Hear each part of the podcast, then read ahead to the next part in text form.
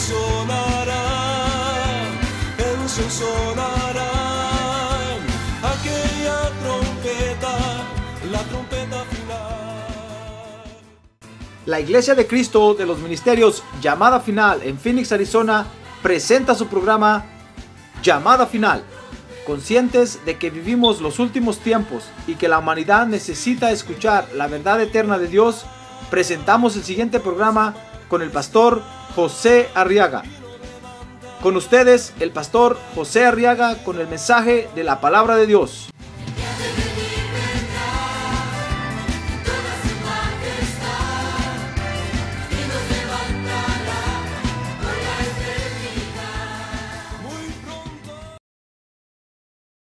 Muy bien, el Evangelio de San Lucas capítulo 16 dice el verso 9, y yo os digo, oiga lo que el Señor Jesús enseñó, haceos amigos por medio de las riquezas injustas, para que cuando falten os reciban en las moradas eternas.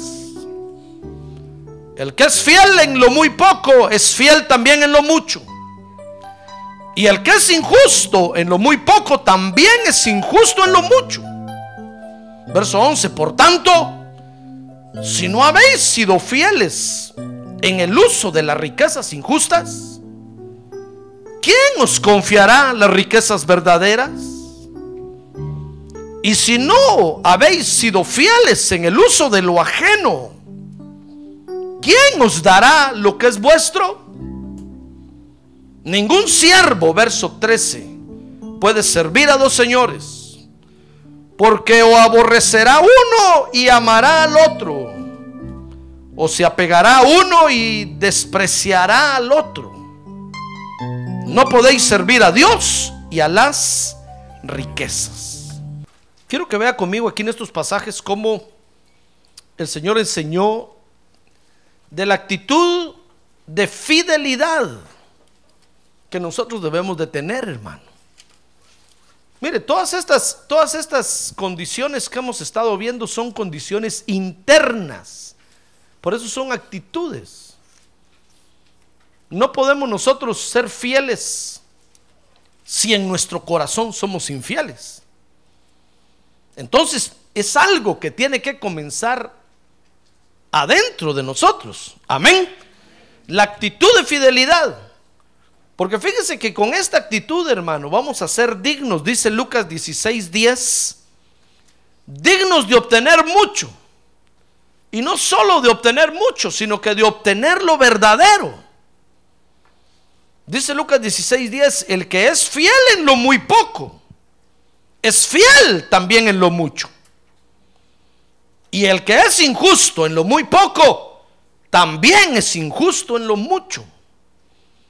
Por tanto, si no habéis sido fieles en el uso de las riquezas injustas, ¿quién os confiará las riquezas verdaderas? Mire, mire cómo el Señor presenta ahora esta actitud que debemos de tener. Fidelidad, fíjese hermano, viene de la palabra fiel. A ver, diga fidelidad.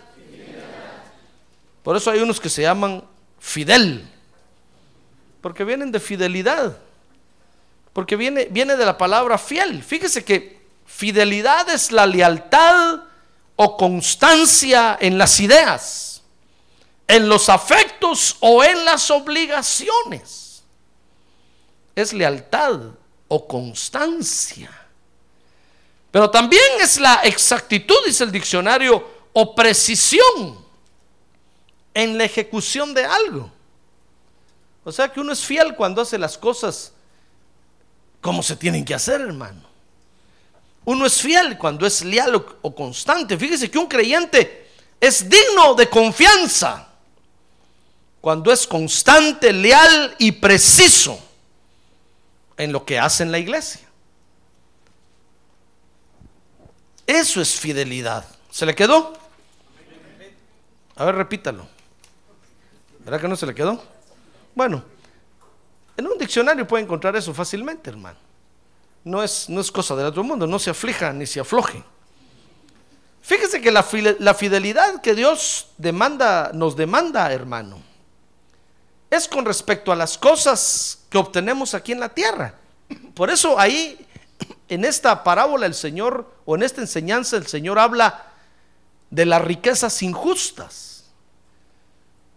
Porque las riquezas injustas es todo lo que podemos obtener aquí en la tierra, hermano.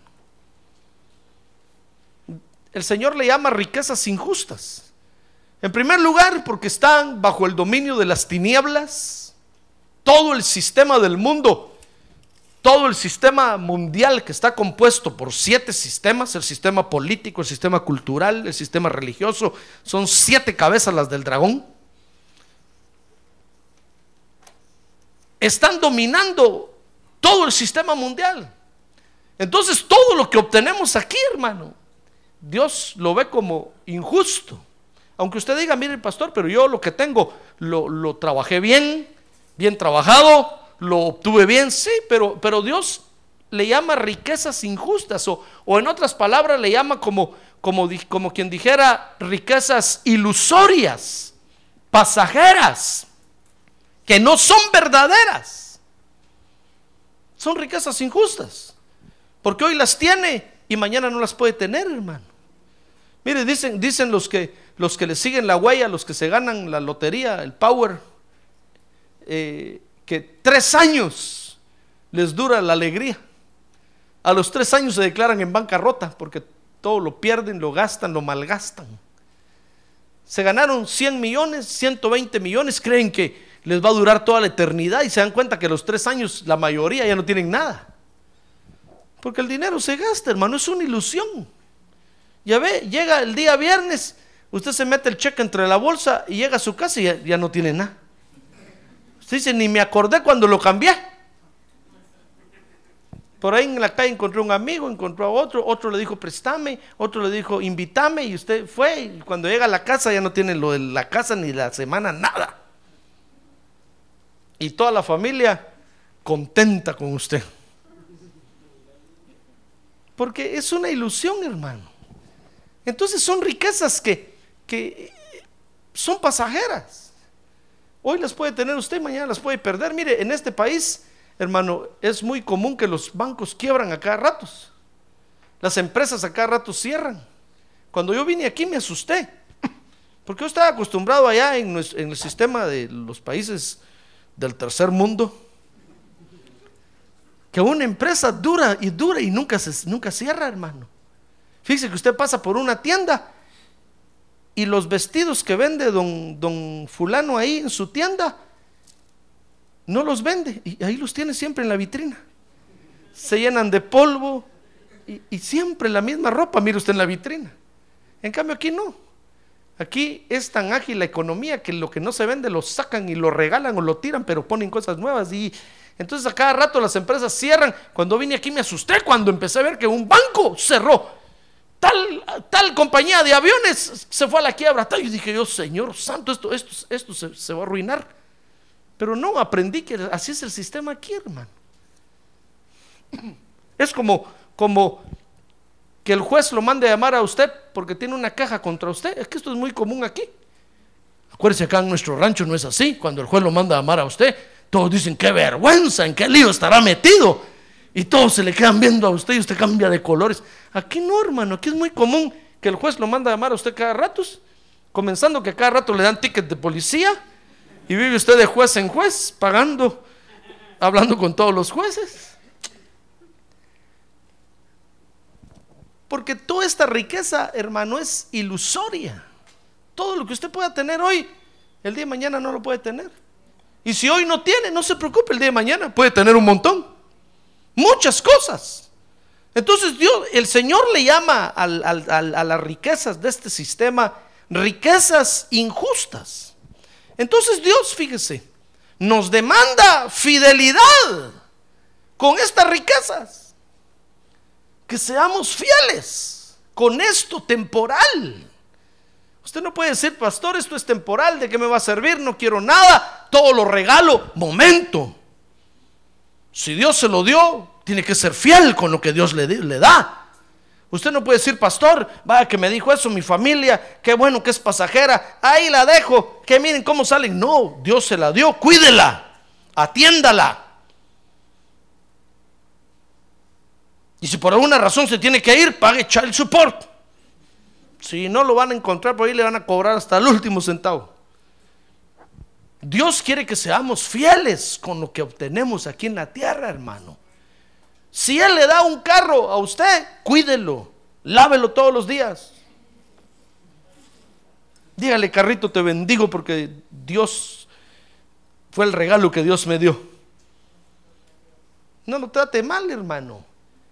¿Comprende? Dios quiere que seamos, que seamos nosotros fieles con lo que obtenemos aquí en la tierra. Que seamos cuidadores con lo que tenemos aquí en la tierra y especialmente, fíjese, dice Lucas 16, 9, que usemos lo que tenemos aquí en la tierra para bendecir a los demás. Amén. Dice Lucas 16, 9, yo, y yo os digo, haceos amigos por medio de las riquezas injustas, para que cuando falten os reciban en las moradas eternas. Entonces, mire, toda la riqueza, todo lo que usted llega a obtener aquí en la tierra, ¿sabe? Dios quiere que usted sea fiel usándolo para bendecir a los demás, hermano. Porque usándolo para, para bendecir a los demás, usted está haciendo riquezas en el cielo, dice la Biblia. Si usted ayuda a los demás, está acumulando riquezas en el cielo. Entonces, el día, hermano, que, que usted tenga que partir de aquí de la tierra y no porque es astronauta y va a viajar a la luna, sino porque lo tengamos que llevar al cementerio, entonces lo van a recibir, dice aquí, con los brazos abiertos en las moradas eternas, hermano. Ya ve cómo, cómo Dios quiere que seamos fieles con lo que nos da aquí en la tierra. Lo que Dios nos da aquí en la tierra, hermano, tiene que ser para bendecir a los demás. Si usted, si usted, Dios le da, le da algún don, usted lo tiene que usar para bendecir a los demás, no para destruir a los demás. Por eso, imagínense qué, cómo les va a cobrar el Señor el día del juicio a estos que les ha dado Dios el don de cantar y usan el canto para incitar a la, a la juventud a las drogas, para incitar a la juventud a la vida loca, hermano. Dios les va a decir, yo les di el don para que bendijeran a los demás, no para que los echaran a perder. ¿Qué le parece que en una noticia vi yo que el, de la vida loca tiene una fundación de niños en no sé qué país? Y apareció el periodista preguntándole, hola, ¿cómo estás? ¿Y tu fundación? Sí, aquí les enseñamos a que vivan una vida buena, a que sean decentes. Dije, ¿cómo este? Qué terrible hijo del diablo.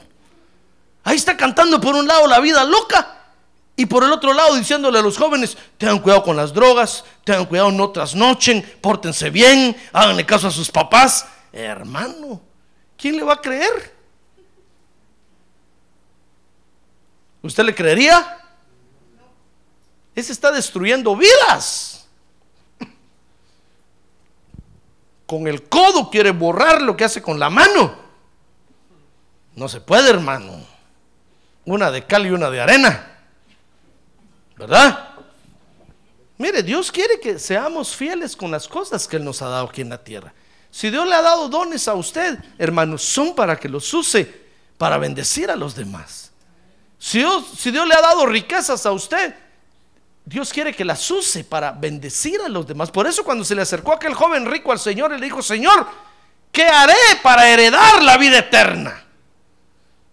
Este dijo, ahorita el Señor me va a poner un pedestal y en un trono en alto me va a levantar. Entonces el Señor le dijo, bueno, guarda los mandamientos, amarás al Señor tu Dios con todo tu corazón y a tu prójimo como a ti mismo. Sí, le dijo, todo eso lo he guardado desde niño. Wow, dijo el Señor. Sí, si hubiera sido mentiroso, el Señor le hubiera dicho ahí mentiroso. Pero el Señor sabía que era verdad. El Señor le dijo, qué tremendo, joven eres tú. Entonces le dijo, ¿quieres ser perfecto? Claro, le dijo, quiero ser perfecto. Bueno, le dijo, entonces vende tus riquezas y dásela a los pobres. Uh, eso ya no le gustó, hermano.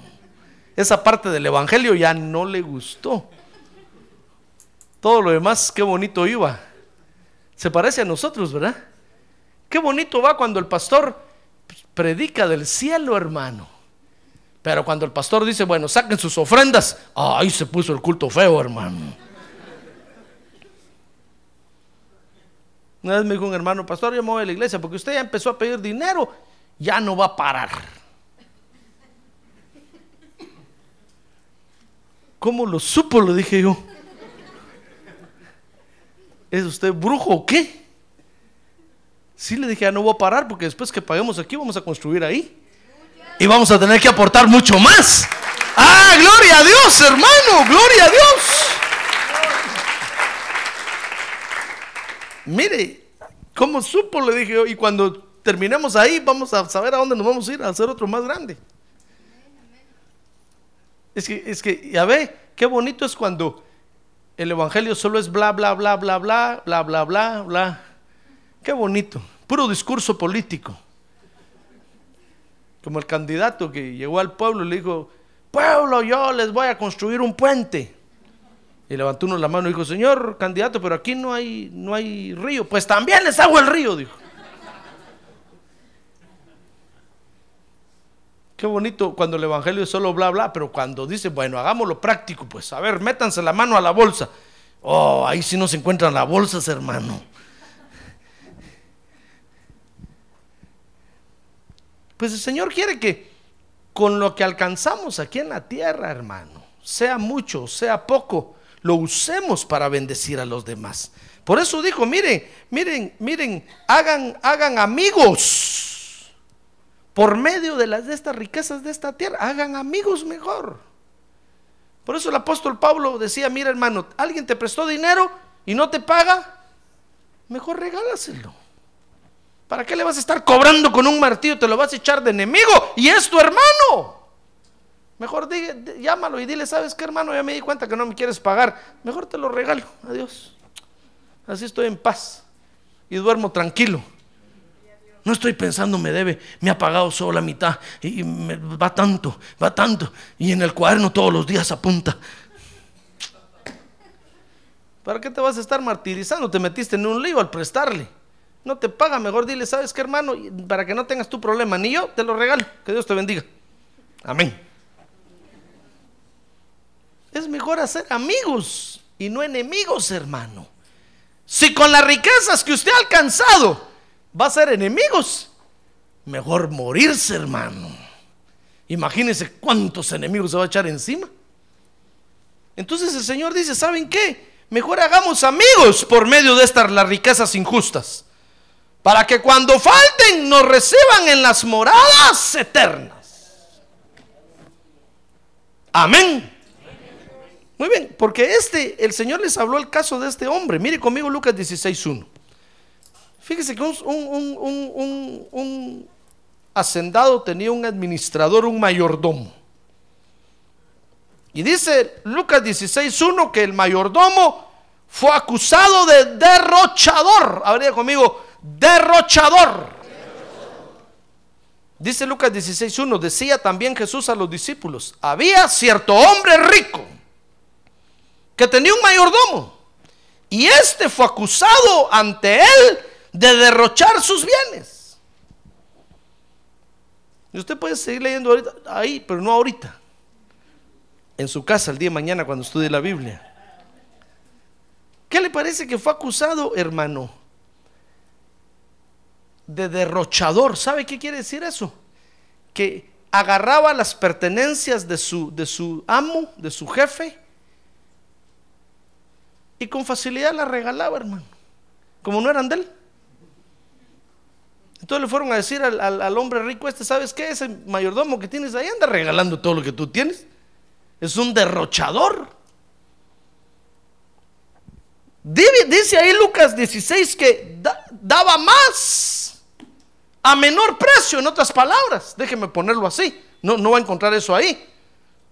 Pero yo lo hice aquí eh, eh, eh, ejemplificado para que usted comprenda lo que éste hacía. Daba más a menor precio. Dice que cuando el mayordomo lo supo, lo mandó a llamar y le dijo, arregla tus cosas porque te voy a dar, vas a cuitear. Te voy a dar de baja te voy a sacar hoy del trabajo, le digo, te voy a echar por derrochador. Y entonces este, fíjese que dice que llamó a un, a un deudor y le dijo, ¿cuánto, cuánto, cuánto le debes, cuánto, cuánto le debes aquí a mi jefe? Y le dijo, 100 barriles de aceite. Y entonces, entonces, le, entonces le dijo, ¿sabes? Ano- a- toma una nueva factura y anota que solo debes 50. Le perdonó 50, hermano. Y llamó a otro, le dijo, ¿cuánto, cuánto debes? Y el otro le dijo, 100. Y entonces le dijo, ¿sabes qué? Anota en tu factura ahora que solo debes 80. ¿Sabe qué era lo que hacía este? Suponiendo que al primero le dio 100 barriles de aceite a 100 dólares, tenía que, que cobrar 10 mil dólares. Pero cuando el amo lo halló que estaba dando a menor precio, entonces, ¿sabe? Redujo la cuenta a 50 y le cobró 200 dólares por cada barril. Son los mismos 10 mil dólares. En especie usted era pastor, sí, claro. Claro, tenía eh, 100 a 100 son 10 mil, 50 a 200 son 10 mil. ¿Y los 50 que faltaban? Porque en especie faltaban 50. Ah, pues e- esa era la ganancia del mayordomo, era, la comisión del mayordomo. Entonces, ¿sabe qué hizo este mayordomo? Bandido. Cuando se dio cuenta que, que, su jefe lo había agarrado, lo que hizo fue agarrar su, su comisión y perderla con tal de quedar bien con todos los que le compraban. Porque sabe, dice que dijo ahí, ahí dice Lucas capítulo 16 que dijo, este me va a echar de aquí y cuando me eche, ¿a dónde me voy a ir? Y entonces dijo, escarbar me da vergüenza, ir a, ir a trabajar de, de peón, de chunero, ¿cómo le llama usted? De ayudante, ¿de cómo? De, chal, de chalal, chalal, chalán, de chalán. Dijo, ir a trabajar de chalán, no puedo, ya estoy viejo, dijo. Ir a mendigar, dijo, me da vergüenza. Entonces, ¿qué voy a hacer? Entonces dijo, a ver, voy a llamar a aquellos y aunque pierda mi comisión, pero voy a quedar bien con ellos para que cuando este me eche de aquí, estos me den posada en su casa, aunque sea en un rinconcito. Porque van a decir, nos perdonó 50. Fíjese que el que debía 100 iba a decir, me perdonó 50. Solo 50 voy a pagar. Por supuesto que le subió el precio a 200, pero ya solo 50 iba a pagar. Y el otro le perdonó 20, solo iba a pagar 80, hermano. Y entonces dice que cuando el mayordomo supo lo que estaba, lo que había hecho, hermano, dice Lucas 16, 8. Perdón, cuando, cuando el, el señor de este supo lo que el mayordomo había hecho, dice que lo elogió. Dice Lucas 16, 8 que el Señor elogió al mayordomo injusto porque había procedido con sagacidad. Pues los hijos de este siglo son más sagaces en las relaciones con sus semejantes, dijo el Señor, que los hijos de luz. Mire, mire qué sagacidad la de este hombre, hermano.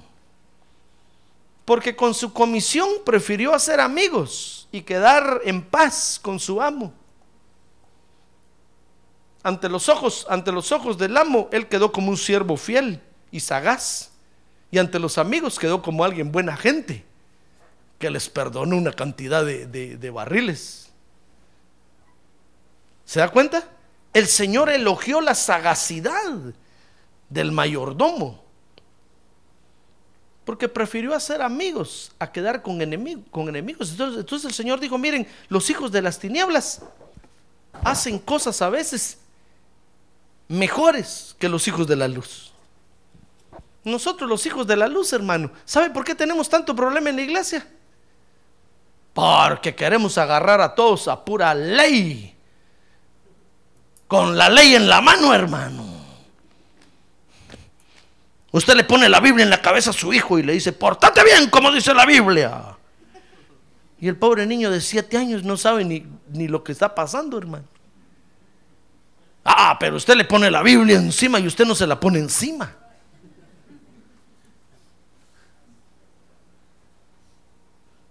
No, hermano. Nosotros nos tratamos entre nosotros como a la pura ley, no nos tenemos misericordia. Mucho menos queremos ceder un poquito para hacer feliz al otro. Ah, pero los hijos de las tinieblas son más sagaces. Esos, esos hacen amigos, hermano. Quedan bien con usted. Por eso el Señor dijo, miren, los hijos de las tinieblas son más sagaces que los hijos de la luz. Los hijos de la luz, en lugar de utilizar todo lo que yo les doy aquí en la tierra para ser amigos, para bendecir a su prójimo, lo utilizan para, para, para acusarlo, para matarlo, para ahogarlo. Está viendo que tiene necesidad y no le da nada. Pero el Señor dijo, mira, si, si alguien te pide, te pide el saco, dale también la corbata. Si alguien te pide que lo lleves una mía, llévalo dos. Si alguien te pide ayuda con la carga, llévasela. Bendícelo. Si tú lo puedes hacer. Amén. A ver, dígale que, dígale que tengo un lado, bendígame hermano. Bendígame con un par de tacos hoy después del culto, dígale ahí en, la cafetería. Bendígame, dígale, bendígame. Pero vemos que el hermano tiene necesidad, hermano, y, y sabemos que es nuestro mero hermano porque lo vemos aquí en la iglesia. Yo no estoy diciendo que usted haga esto con cualquiera. Cuando la Biblia dice que seamos hospedadores porque algunos hospedaron ángeles sin saberlo, no está diciendo que seamos hospedadores a ciegas, hermano, que todo el que encontremos en la calle, porque hay unos que son ladrones, nos van a vaciar la casa de noche. No, se está refiriendo a nosotros mismos. Hay entre nosotros algunos que son ángeles, hermano. Dice la Biblia que Dios hace a sus, ángeles espíritus ministradores, como llamas de fuego. Por eso nosotros llamamos ministerio llamado final ministros llamas de fuego. Saber cuántos con estirpe angelical hay aquí. Algún día que lo toque se va a quemar, porque es una llama de fuego. Ah, gloria a Dios. Gloria a Dios. Por eso dice la, la, la, Biblia en Apocalipsis, escríbele al ángel de la iglesia en la Odisea, estaba hablando del pastor. Entonces, dices, hospeda a tu hermano, lo conoces, hospédalo, porque quién sabes, tú no sabes quién es realmente. ¿Qué tal es, es uno de extirpe angelical y lo vas a hospedar? Va a dejar una bendición en tu casa tremenda.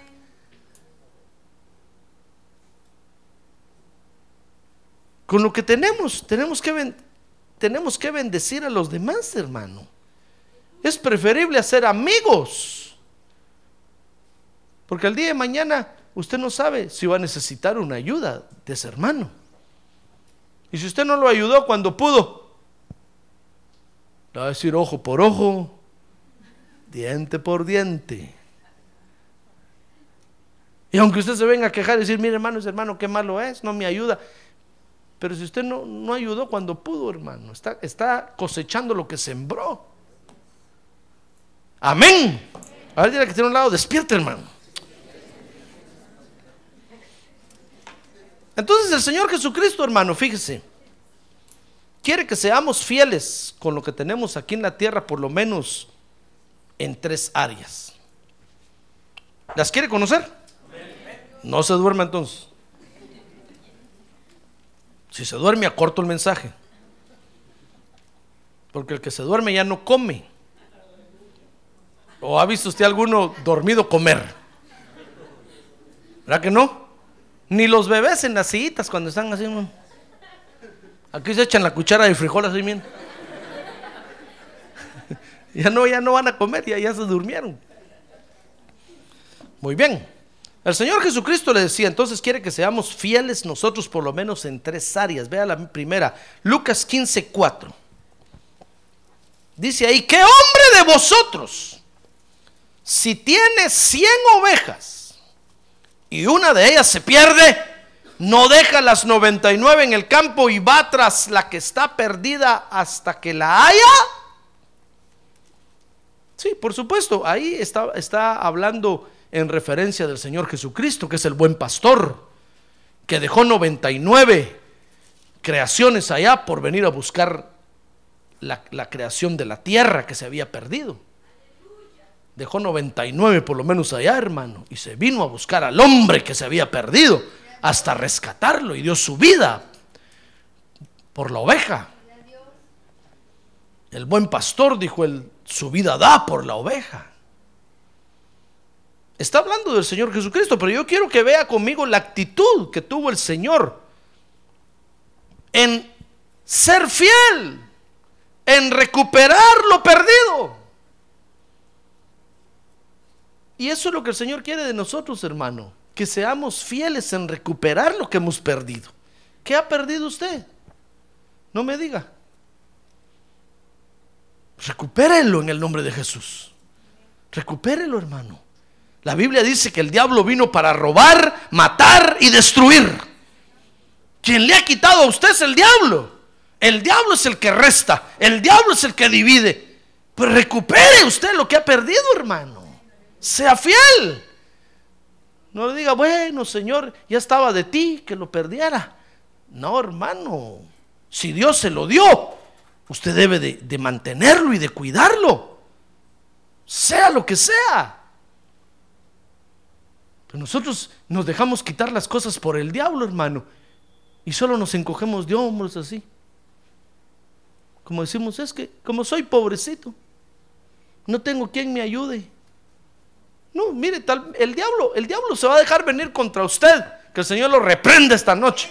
Así como se dejó venir contra nuestro techo de los niños, ya ve cómo, cómo se deshizo.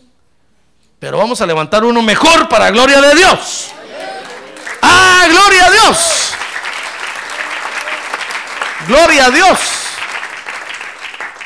Y cuando lo levantemos le vamos a decir lero, lero, candelero. ¿Cómo nos le costó levantar ese techo, hermano? Y vino un aire ayer y levantó las columnas así, mire, y las arrastró, hermano. Yo le dije a Antonio, Antonio, ¿ya viste los de los parques y no los arrancó? No he visto, me dijo, yo pasé viendo todos los de los parques, están bien bonitos, hermano. Dije, ¿y el de nosotros? ¿Qué Satanás más bandido? El de nosotros se dejó ir y lo levantó. Dije, el Señor, reprende esos vientos. Mira, el diablo se va a dejar venir contra usted y le va a quitar, le va a robar, porque para eso está en la tierra, para robar, matar y destruir. Esa es su tarea, dijo el Señor. ¿Y qué va a hacer usted el día que le robe? Le puede robar a la mujer, le puede robar al marido, le puede robar a los hijos.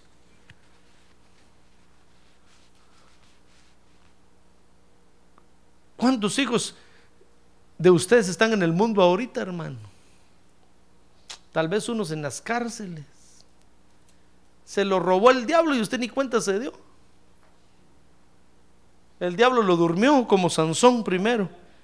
Y cuando ya estaba bien Sansón, le robó a los hijos. Y usted ni cuenta se dio, hermano. Dice la Biblia que los hijos son herencia de Jehová. Mire, el diablo se va a dejar venir contra usted. Le profetizo hoy. No decir, el Señor reprenda al diablo. No, es que esa es la tarea del diablo, hermano. El diablo se va a dejar venir contra usted y le va a robar. Tal vez en el momento usted no lo pueda recuperar. Pero planifique su recuperación, hermano. Siéntese a planificar y diga, bueno, voy a ayunar tres veces a la semana por este asunto Voy a pelear todas las madrugadas en oración para atar a esos demonios inmundos por un mes. Hasta que caiga el enemigo y le arrebate lo que me robó.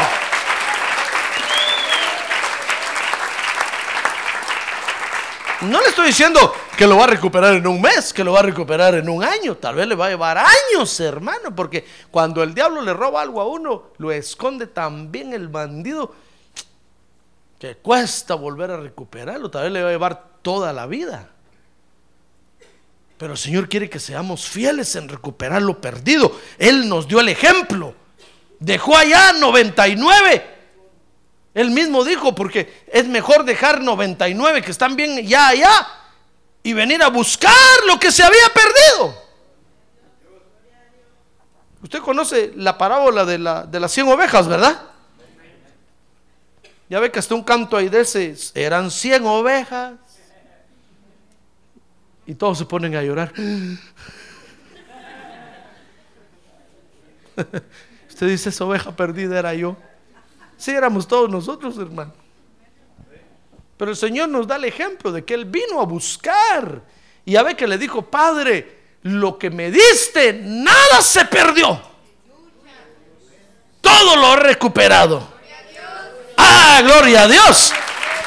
A lo que vino, lo hizo y lo cumplió. Entonces Dios quiere que nosotros seamos fieles en recuperar lo que hemos perdido. ¿Qué, qué le ha robado el diablo? ¿Un carro?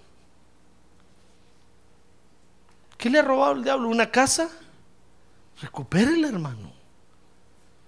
Y entonces venga a danzar aquí, dígale Satanás, para que veas que estoy alegre, porque recuperé lo que me robaste.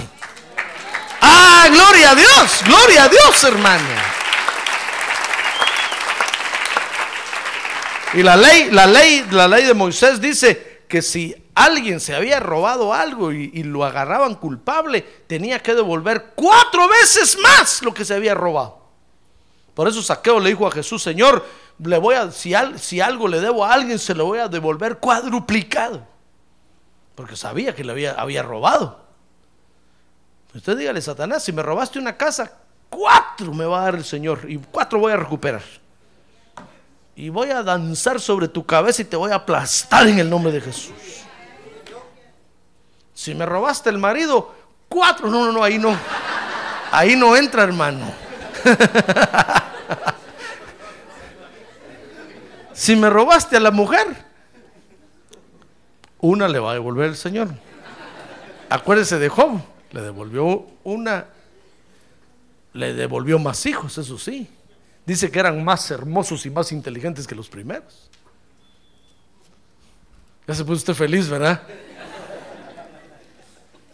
Entonces, el Señor quiere que seamos fieles aquí en la tierra, hermano, en recuperar, primero, en recuperar lo perdido.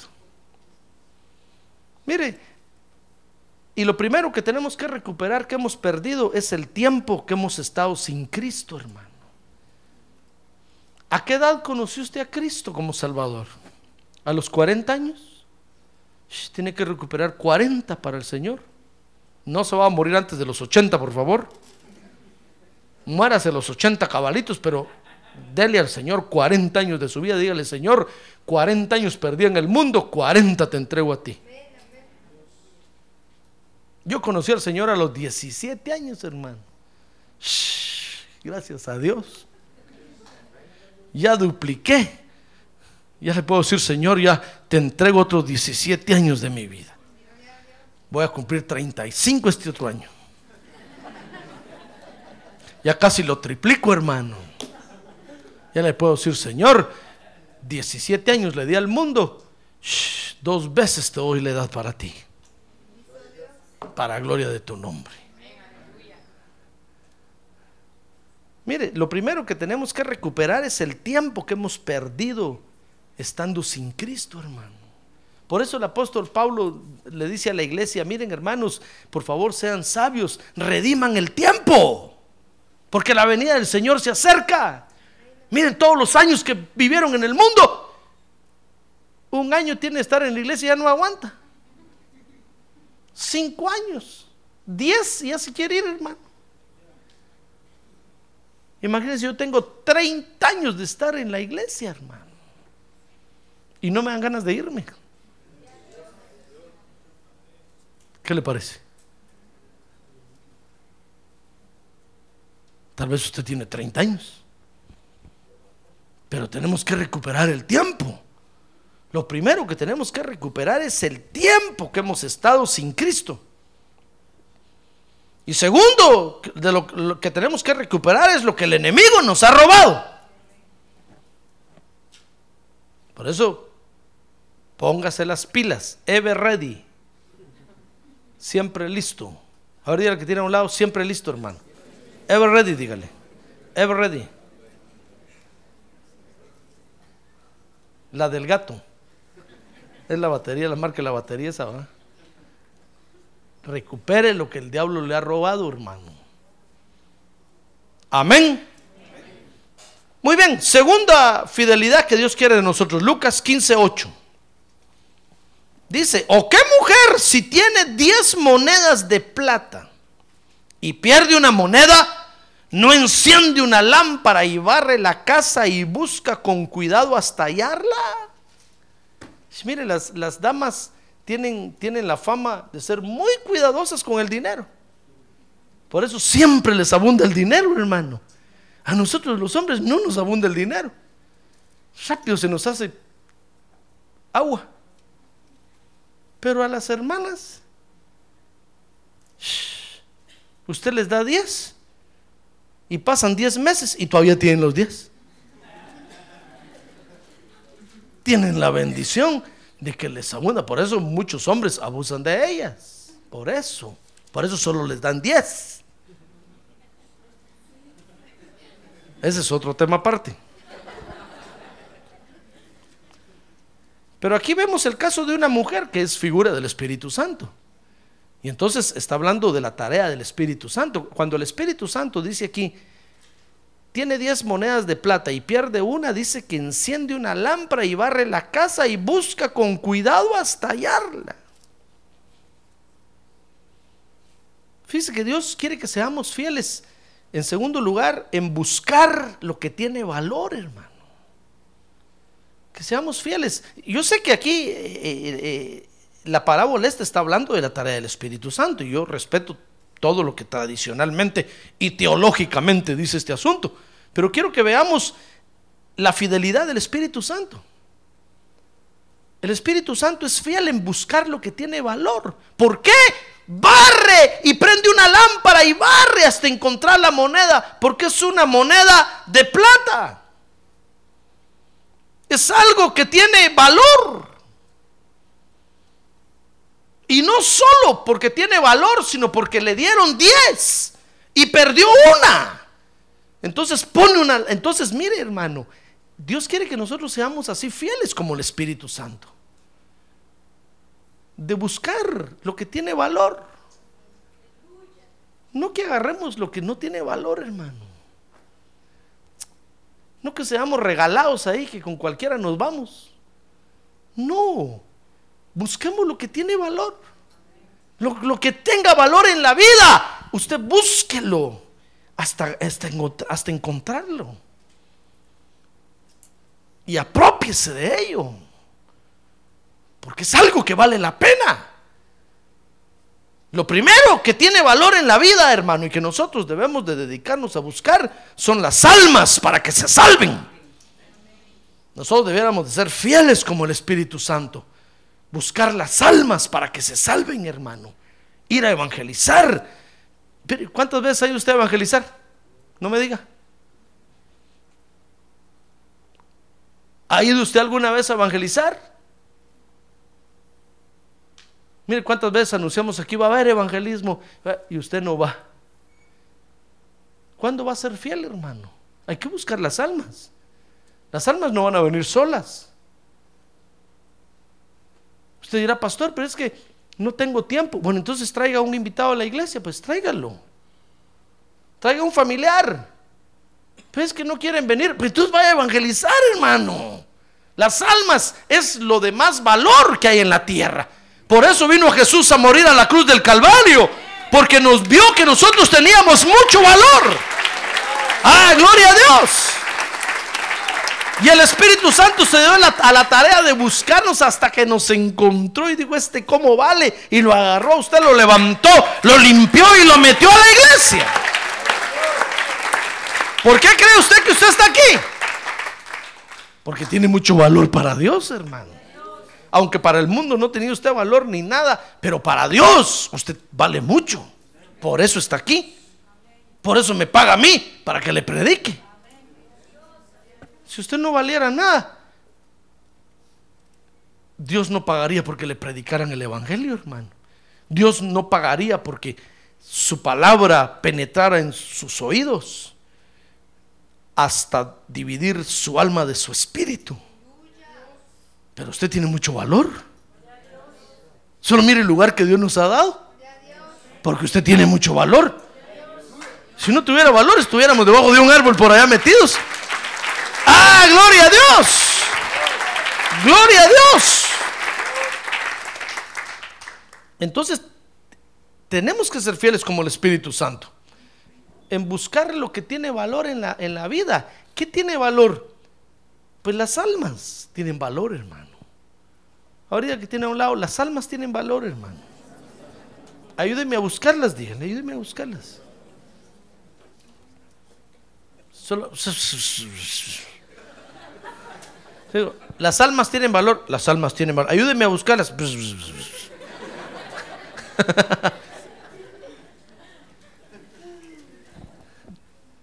Las almas tienen valor, hermano.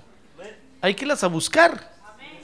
Venga a las actividades de evangelismo. Mire, yendo en grupo no se siente. Se mete usted ahí con todos ahí hasta atrás.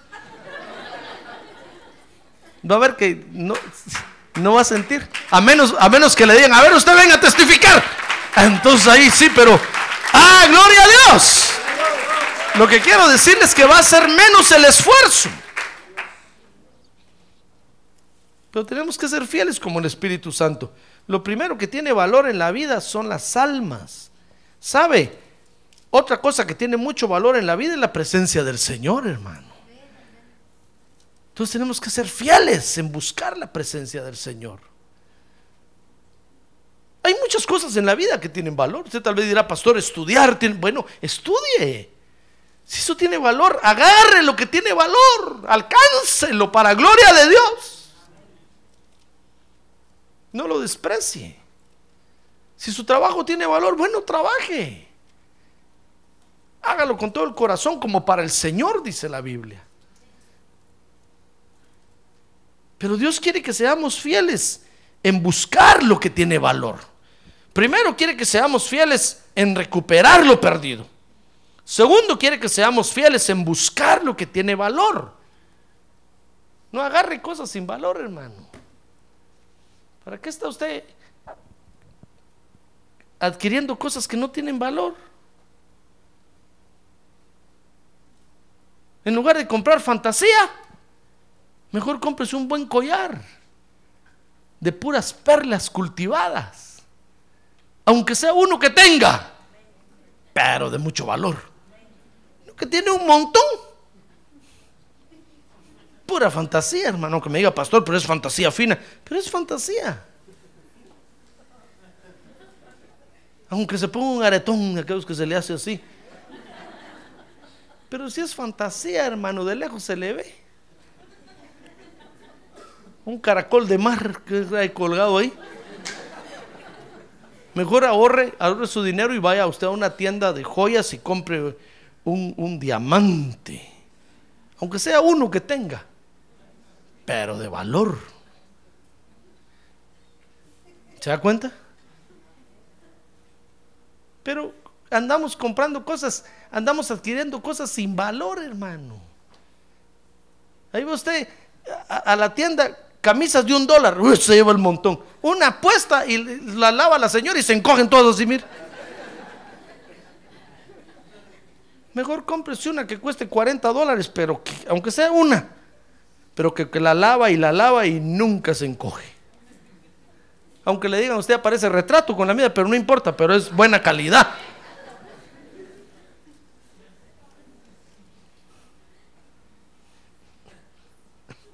Es que nos pasan unas cosas, hermano.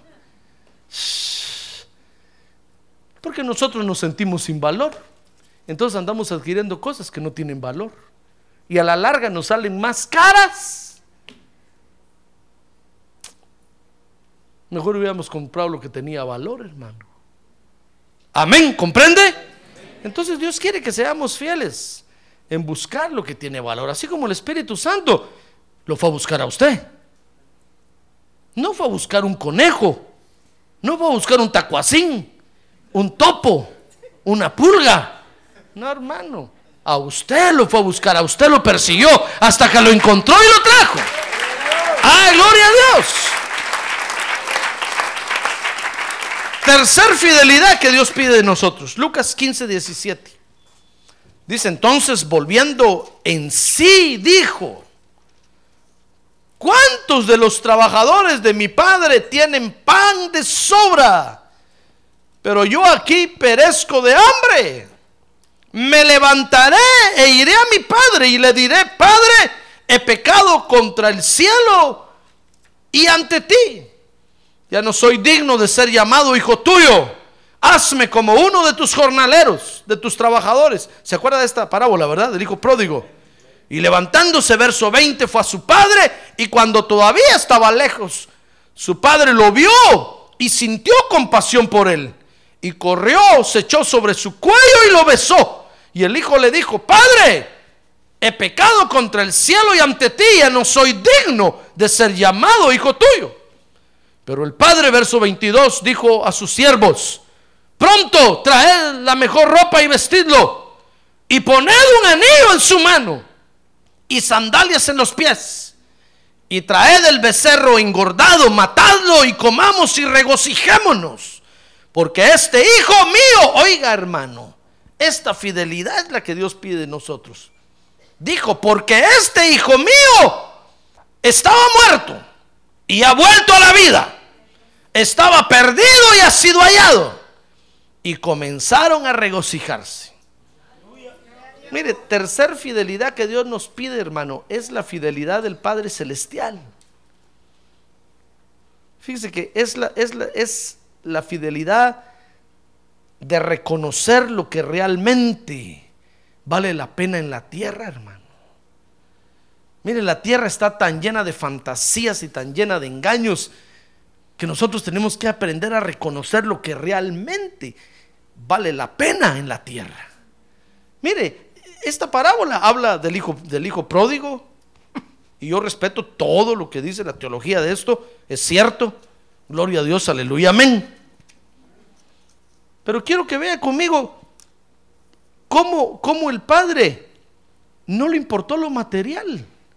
¿Se acuerda que este hijo se había llevado la herencia, verdad? El padre todavía estaba vivo, hermano. Y, le, y se atrevió y le dijo, padre, dame mi herencia. Y se la dio. Y se fue a malgastarla. Pero cuando el padre vio que venía de regreso, mire, al padre no le importó que éste se ha ido a gastar su dinero. No le importó lo material. Lo que le importó es que su hijo venía de regreso, hermano. Y eso era más importante que cualquier cosa material que hubiera perdido. Entonces nosotros tenemos que, que ser fieles como el Padre Celestial en reconocer lo que realmente vale la pena en la vida, hermano. Y no dejarnos engañar por el mundo, sino que en, saber valorar lo que realmente vale la pena en la vida. Por ejemplo, la vida de nuestra familia ante lo material vale, vale más. La vida de nuestra familia vale más que cualquier cosa material, hermano. Cualquiera de su familia puede cometer un error, pero vale más que cualquier cosa que eche a perder. Usted debe, mire, el, padre apreció más la vida de su hijo. Por eso dijo, miren, hagamos fiesta porque este amigo estaba muerto, pero ha resucitado, estaba perdido, pero ha sido encontrado. Mire, para él la vida de su hijo era más importante que cualquier cosa.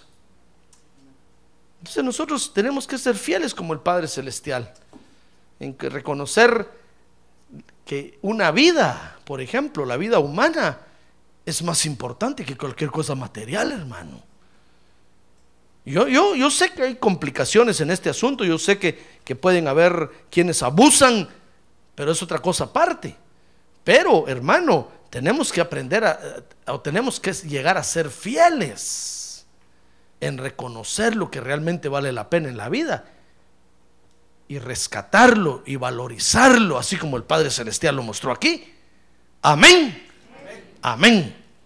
Así es que termino entonces diciéndole que con la actitud de fidelidad, hermano, vamos a ser merecedores de que Dios nos galardone, dijo el Señor ahí, dándonos mucho más. Si nosotros somos fieles en recuperar lo que perdemos, si nosotros somos fieles en en, buscar lo que realmente tiene valor y somos fieles en reconocer lo que realmente vale la pena en la tierra, entonces vamos a ser merecedores de que Dios nos dé mucho más, hermano. Y sabe, el Señor Jesús dijo ahí, y no solamente les vamos a dar más, sino que les vamos, les vamos a dar lo verdadero, lo eterno. Creyentes así son los que quiere Dios para la eternidad que viene. Creyentes en los que pueda confiar, porque cuando estuvieron en la tierra, fueron fieles con lo que les dio en la tierra. Y lo mantuvieron y lo sostuvieron. Por eso, si Dios le ha dado a usted un matrimonio, cuídelo. No lo pierda. Si Dios le ha dado a usted algo en la tierra, manténgalo, sosténgalo. Y si por alguna razón el diablo se lo quita y se lo arrebata, pelee por recuperarlo, por buscar lo que tiene valor en la tierra y por reconocer lo que realmente vale la pena, hermano. Amén. Cierre sus ojos. Cierre sus ojos. Seamos fieles con lo que tenemos, seamos fieles a Dios con lo que tenemos en la tierra, hermano. Esa es la actitud que debemos de tener en el corazón. Porque el que es fiel en lo poco, dijo el Señor, va a ser fiel en lo mucho. Sea fiel con lo que Dios le ha dado. ¿Qué le ha dado Dios? Sea fiel a Dios, hermano, en eso. Séale fiel. ¿Qué le ha dado Dios en la tierra? Séale fiel a Dios, hermano. No esté pensando, cuando Dios me dé más, entonces voy a ser fiel. No, va a ser más infiel. Porque si no puede ser fiel en esto poco, ¿cómo va a ser fiel cuando tenga más? Ah, esa es la fidelidad que Dios busca de nosotros. Que seamos fieles como el Hijo, que seamos fieles como el Espíritu Santo y que seamos fieles como el Padre Celestial. Esa es la fidelidad que Dios busca de nosotros. ¿Quiere usted decirle, Señor, yo quiero ser fiel? Yo quiero ser fiel a ver, póngase de pie, levante su, póngase de pie, levante su mano en alto y digámosle, Señor, dame fuerzas para serte fiel, por favor, para ser leal, constante, permanente, buscándote a ti, buscando tu presencia, redimiendo el tiempo. Oh Dios, buscando lo que realmente tiene valor en la tierra que es tu presencia bendita. Dame fuerzas, Padre esta noche yo te pido que nos ministres fortaleza para ser fieles. Queremos mantener esa actitud de fidelidad siempre en nosotros, Señor. Queremos ser fieles con lo poco que nos das aquí en la tierra, Señor. Queremos ser fieles con las cosas que hemos alcanzado a tener aquí en la tierra. Queremos adorar tu nombre con nuestra vida. Queremos servirte con nuestras manos. Queremos, Señor, venir a tu casa con nuestros pies. Queremos exaltar tu nombre con lo que nos has dado aquí en la tierra, Señor. Queremos cantarte con nuestra voz, con nuestra garganta. Queremos predicar tu palabra con nuestra boca, oh Dios. Queremos bendecir a nuestros hermanos con lo que nos has dado, Padre Santo. Queremos ser fieles para ti. Levante su mano en alto y muévala así, dígale, queremos ser fieles para ti, Señor. Queremos ser fieles para ti, Señor. Porque tú mereces que nosotros seamos fieles. Así como tú eres fiel, así como has sido fiel con nosotros. Gracias, Padre.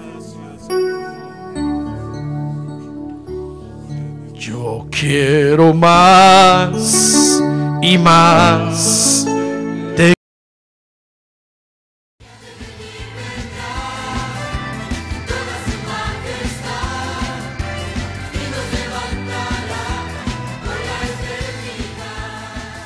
La Iglesia de Cristo de los Ministerios, llamada final en Phoenix, Arizona, cumpliendo con la comisión de Joel 2.1, presentó su programa, Llamada Final, Esperamos que nos vuelva a sintonizar la próxima semana a la misma hora por esta emisora.